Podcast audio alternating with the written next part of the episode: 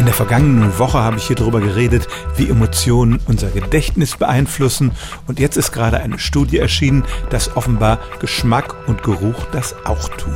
Forscher in Holland haben in einer Halle einen Parcours aufgebaut, der an verschiedenen Lebensmitteln vorbeiführte und dann Probanden gebeten, da durchzugehen und Fragen zu beantworten, ob ihnen der Geschmack oder der Geruch gefällt. Was die Probanden nicht wussten, es ging eigentlich nur um ihr Gedächtnis. Denn nachher wurden ihnen nochmal dieselben Lebensmittel präsentiert und sie mussten auf einer Karte rausfinden, wo dieses Lebensmittel denn gestanden hat. Es ging um Kekse, Äpfel, Schokolade, Tomaten, Erdnüsse, Kartoffelchips und eben auch Gurken.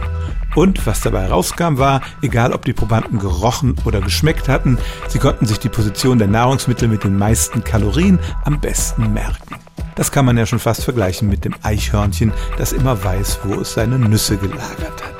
Also, wenn Sie nachts schlaftrunken in die Küche taumeln und mit traumwandlerischer Sicherheit die Chips oder die Schokolade greifen, dann liegt das einfach daran, dass wir uns deren Position besser merken können als die der kalorienärmeren und vielleicht gesünderen Nahrungsmittel. Stellen auch Sie Ihre alltäglichste Frage unter stimmtz.radio1.de.